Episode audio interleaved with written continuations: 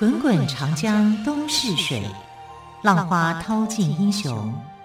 是非成败转头空。古今多少事，都付笑谈中。陪你说历史，汪培制作主持。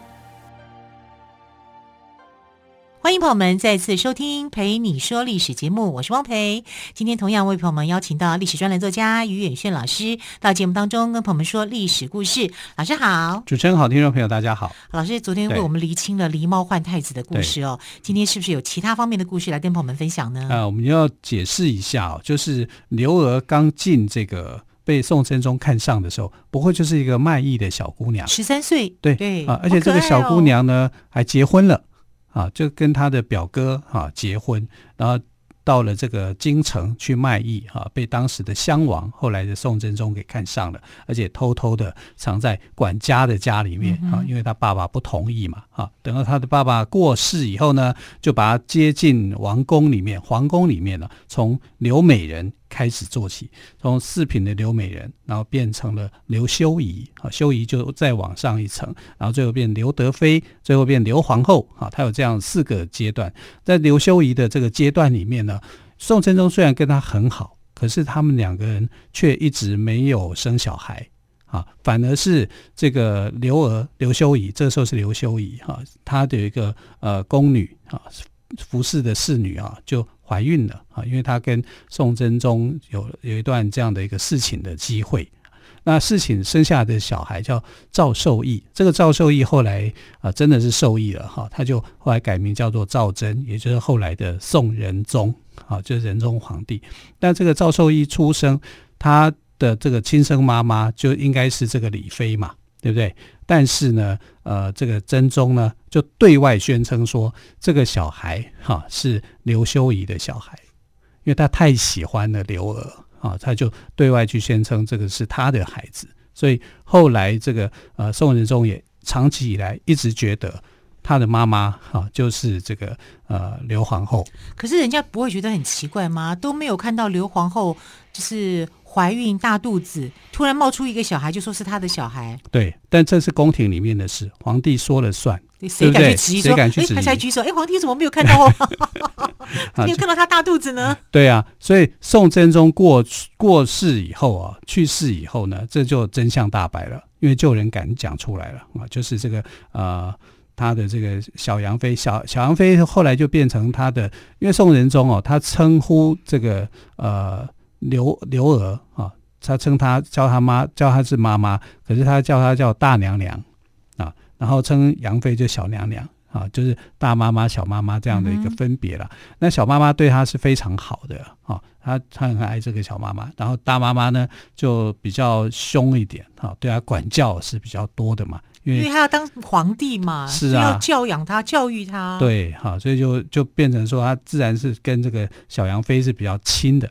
那小杨妃就后来就跟他讲说，实际上你的妈妈并不是现在这个皇皇太后啊，皇啊是别人啊，但是他是等到刘娥去世以后才讲，才讲出来。那刘娥去世以后呢，讲出来这段话，会让这个宋仁宗觉得说，那你是不是谋害我的妈妈，我的亲生妈妈？因为他亲生妈妈已经过世了啊，就是呃李妃那个侍女，她已经过世了。那你是不是用了一些手段去逼迫他的他的亲生妈妈？他亲生妈妈其实姓李啊，但是冒呃假冒说他是这个呃跟宋真宗生的哈、啊，其实这当中来讲不是这样。等到宋仁宗知道以后，他心里头是很生气，嗯哼，有个结在那边了，很大的心结，他就派兵包围啊这个呃刘皇后刘太后了哈，刘、啊、太后的这个家人的家。打算说，如果你真的是陷害我妈妈，让我妈妈这样子难过去世的话，我就要把你们全部杀掉。嗯哼，他是派重兵去包围李家的人，李家人是呃刘家的人，刘家人是很害怕的。啊，非常害怕，因为这个时候不知道皇帝会对他怎么样，到底发生什么事。啊？那呃，他做的一件事情就是开棺好，来看，呃，这个因为呃，他的亲生妈妈很早就过世，他就想要去开棺，说你是不是去毒害他或陷害他或者怎么样？好，从这里面能能够看出找一些蛛丝马迹。对，结果开棺一看，吓了一跳，啊，就是他的妈妈啊，亲生的妈妈穿着这个皇后的服装，非常的庄重有礼，他是用皇后的葬礼去葬他的。然后他后来就对这个死去的这个呃刘太后就讲对不起，我错怪你。他往错的方向去想。对对，好。那其实事实上是这样，就是当年呃这个他的宫人哈，这个呃李妃过世的时候去世了，他是生病过世的。生病过世的时候呢，啊、呃，他要去葬他的时候，他是用宫女的身份去葬他，因为刘皇后就在想哈。刘娥就想说：“你是我的悲女而已啊，那我用这样的皇后礼去葬你，这很奇怪。因为那时候他的这个宋仁宗的身份没有被公布出来嘛，啊，他就是他名义上的妈妈，刘娥是他名义上的妈妈啊。可是那时候的一个有一个宰相叫吕夷简，吕夷简就跟他讲说：你要为你的往后去想。”你想现在的话，眼光好远哦。对，他说你现在这样子做很危险，你要想想你以后皇帝会怎么想，所以他就改变了主意，就让他用这个皇后的身份去厚葬他，啊，就是整个待遇啊，整个是非常好的。后来你看刘刘娥过世了，呃，这个宋仁宗要开棺验尸，啊，甚至要对这个刘娥的家族家族去动手，可能就要杀害了。嗯哼，一看。哎呀，原来刘娥对他亲生母亲是那么好，他们当中一定有一些过程，有些委屈，嗯，这样，所以他就呃整个豁然开朗，好，刘娥家就没事了，他的家族就没事了，然后李家也没事了，因为李家本来就是他的母方嘛，对，啊，他就是亲生母亲那一方，对对对，他就这样到处去寻找他的母亲有什么样的一个家人、呃、家人，好去升他们的官，哈，就让他们可以过好日子，就这样子。啊，所以宋仁宗真正的狸猫探换太子的故事是这样，跟狸猫一点关系都没有。好，然后呃，也不是刘娥去陷害了李妃，完全没有。我这样听下来，刘娥没有陷害过任何人呢，她没有陷害过任何人啊，他还而且自己还小心翼翼的在宫廷中生存。对，她还听了这个宰相的意见。嗯、对，当然她是强势的。啊，他是非常强势的，因为后来要执政，那不强势不行啊。对，因为宋真宗过世的时候，这个呃宋仁宗年纪才十三岁而已啊。对，啊，所以他就执政，但是他执政时间很长，他执政了十几年的时间啊。因为权力有时候会让人家觉得啊放不下来，放不下来。对，啊，他其实放不下来，可是他对国家做了很多好事。宋真宗，我昨天还讲说，宋真宗的能力可能都还没有刘娥能力好。啊，就这样子哦。这个刘娥呢，就这样子就呃，他的后人就逃过一劫啊，因为他当初啊是呃秉持着一颗善良的心去善待了这个呃宫女，哈、啊，让这个宫女呢呃宋仁宗的亲生妈妈是受到一个很好的照顾的。好，那我们来谈到宋仁宗这个人哦，宋仁宗他是历史上第一个出现人的谥号的皇帝。我们现在来看历史上有四个皇帝谥号是仁，啊，宋仁宗他是第一个，然后再来就是元仁宗、明仁宗跟清仁宗，呵呵这个这四个朝代各出现一个仁宗，但真正能够称得上仁的，哈，就是宋仁宗赵祯，啊，他的本名叫做赵受益，啊，那呃，其实他在婚姻的自主权上面哦。一开始是很低的，好，因为权力上面都在刘太后刘娥的手上嘛，好，那不但是政治上的事情会过问，连皇帝的婚姻大事他也会过问，好，所以当时有一个四川的大商人叫做王猛啊，带着他的漂亮女儿来到这个汴京选秀，啊，希望说他的女儿国色天香啊，有机会成为皇后，就是宋仁宗的皇后。那宋仁宗呢，他是外貌协会的人。其实所有的皇帝都是外貌协会的啦，啊，所以他看她很漂亮，就打算立她为后。但刘太后就觉得王氏太漂亮了，啊，简直就是大美人一个。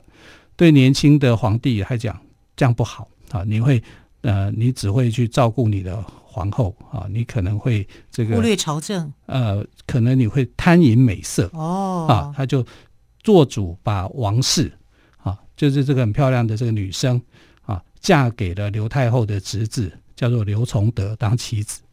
不是很过分的，那刘崇德就幸运了。对啊，你这简直就是欺负人。对啊，啊，那么漂亮的女生不嫁给自己的儿子，这不是亲生的啊，是嫁给自己的侄子啊。所以宋仁宗的婚姻呢，其实没有办法自己自自己做主。那第二次呢，啊，他这个选的这个呃皇后里面啊，就选了。郭崇的孙女，郭崇是一个呃官员哈、啊，曾经当过中书令哈。那郭崇的孙女郭氏啊，跟张美的孙女张氏当中要选一个当皇后啊。那宋仁宗呢，当然是觉得张氏比较漂亮哈、啊，他要选张氏。结果刘皇后就偏偏选孙氏呃这个郭氏来当皇后啊。所以两个漂两个女生当中选最漂亮那个啊，最漂亮那个没选上啊。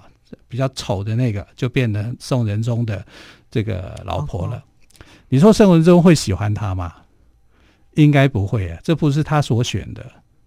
他心目中最漂亮的女生嫁给了皇太后，呃，刘太后的侄子。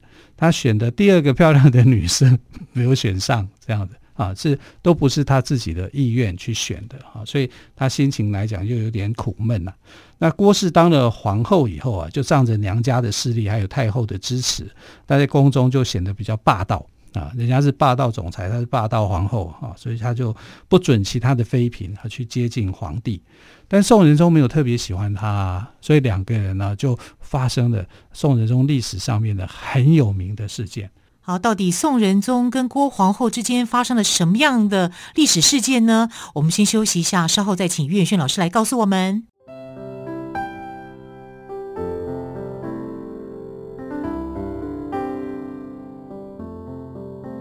听见台北的声音，拥有颗热情的心，有爱与梦想的电台，台北广播 FM 九三点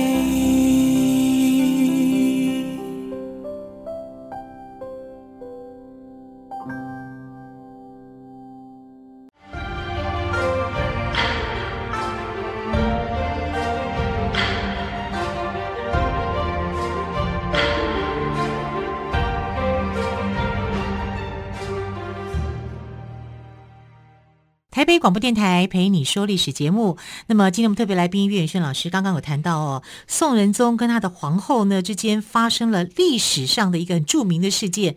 于老师到底是什么样的事件呢？就打巴掌事件。打巴掌？谁打谁巴掌？郭皇后打宋仁宗。对，如果。宋仁宗如果打郭皇后，那就不是就不是历史事件了哦。对对对，那我们知道郭皇后啊，当初就是呃这个郭崇的孙女嘛，啊郭氏啊跟张美的孙女张氏啊两个人当中呢二选一啊要来决定当皇后，结果是皇太后这个刘娥啊她选上了这个。郭氏嘛，所以就变成。就宋仁宗呢，他其实选的是张氏，对。可是呢，刘太后呢，却选择，也就是刘娥哦，她就选择了已故中书令郭崇的孙女郭氏，对，就这样子啊。所以怎么样都不是这个宋仁宗所喜欢的嘛，啊，那一来就是这样子。可是其实呃，郭氏是很喜欢宋仁宗的。啊，然后他也不许呃其他的妃嫔去靠近他，去接近。促进大了。是啊，促进大就很麻烦了、嗯、啊，因为这是皇帝的后宫，他要去繁衍很多的这个龙脉嘛，哈、啊，就是这样子。那宋仁宗又特别喜欢这样子哈、但呃。他他其实人很好啦，啊，但是因为对女孩子这方面，他可能也不是很及格的，啊，所以在处理这个婚姻或者是感情上面哦，可能是比较弱了一点。那我们来看他到底有多弱？因为这个刘太后后来过世。过世了以后呢，呃，当然他也平反了，就是说刘太后去杀他亲生母亲的这个事情，哈，那整个心情很开朗啊，他就啊跟后宫哈就玩得很开心。那当时有两个女生哈，就是他的妃嫔啊，跟他走得非常的近啊，一个叫尚美人，一个叫杨美人啊。这尚美人跟杨美人两个人呢，跟这个宋仁宗就很爱嬉闹啊，也又喜欢去。跟皇后斗嘴啊，因为皇后嫉妒心很强嘛。那在斗嘴的时候呢，这个他们三个人就吵成一团，郭皇后啊、尚美人、杨美人啊，啊，就吵成一团。三个女人在一起菜市场了，对呀、啊。而且，那你是宋仁宗的话，你是不是要来劝架？对，别吵了。对，大概就是这样子。然后就没想到这个郭皇后啊，就是想要教训这两个人，因为这两个人你品级比我低很多。我说皇后，你要尊重我啊，嗯、对不对？你怎么跟我吵吵半天干什么？就一巴掌要打过去，结果呢，他们两个就闪掉，就皇帝就上来 就。可是两个女生身手矫健啊，身手矫健会躲，就就他。这个宋仁宗就从这个脖子上面到嘴巴这边就被打了一巴掌，天哪！啪的一声，好大声！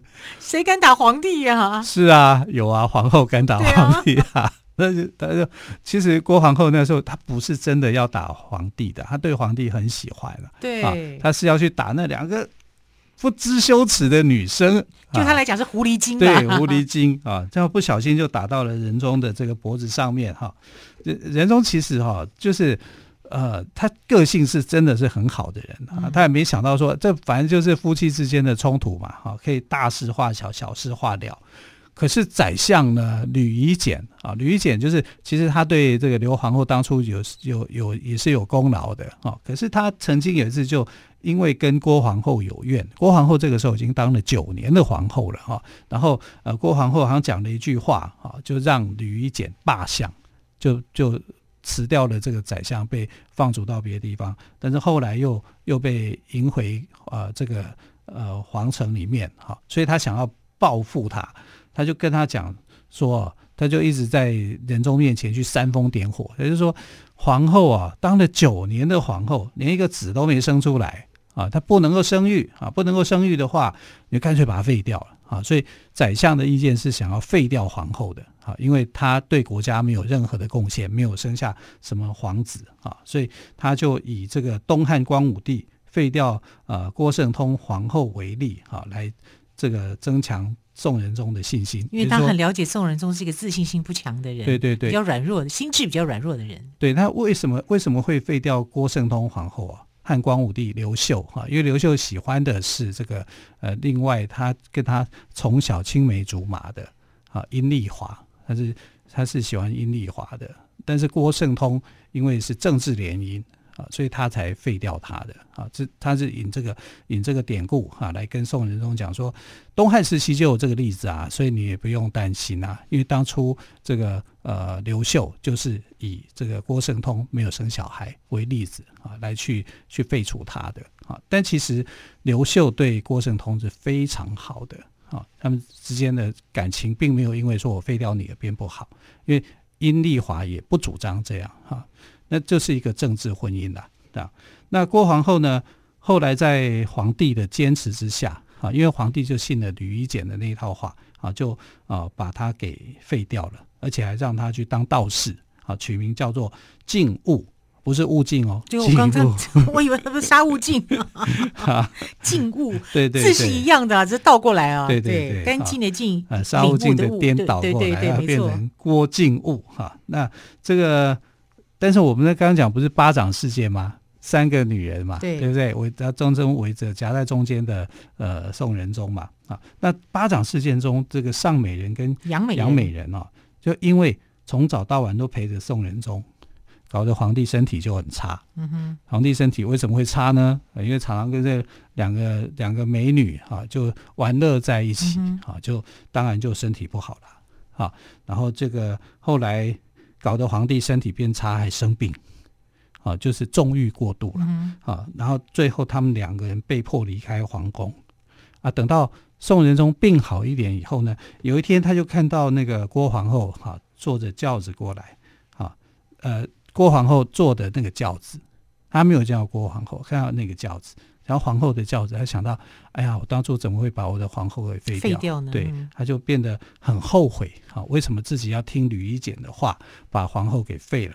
然后就要求，就是说，是是不是能够再重新恢复郭皇后的这个地位？嗯啊，但是郭皇后这个时候就觉得说，你当初把我废的那么样的坚决。那你现在你要在百官面前再册立我为皇后，这样我才愿意，才愿意，我才愿意接受，才答应。但是后来结果是怎么样呢？结果郭皇后就生病了啊，一段时间生病了，然后宋仁宗就派宦官啊，叫做严文应啊，还有一个太医去治疗他，但治疗他，郭皇后竟然就这样过世了，这太奇怪了，太奇怪了啊！要把她迎回宫，册要重新册立为后，对，可这个时候刚好生病，对，派太医去治他，又刚好过世，是，所以你看是不是有鬼？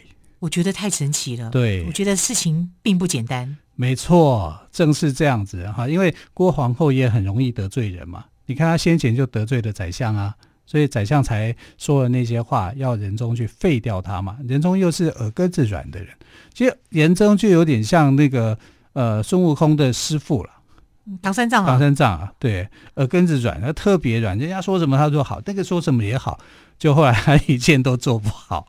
啊，他有点这样的一个个性啊，他真的就是唐三藏啊，就是这样子，他就很多事情都处理不好，他的家庭生活其实处理得非常的糟，你知道他跟他女儿之间处理得更糟，这样子啊，就就很坏很乱，他只生女儿没有生儿子的啊，所以后来的这个皇帝啊，也不是他的儿子啊，是呃另外一房的啊，所以你看宋仁宗呢。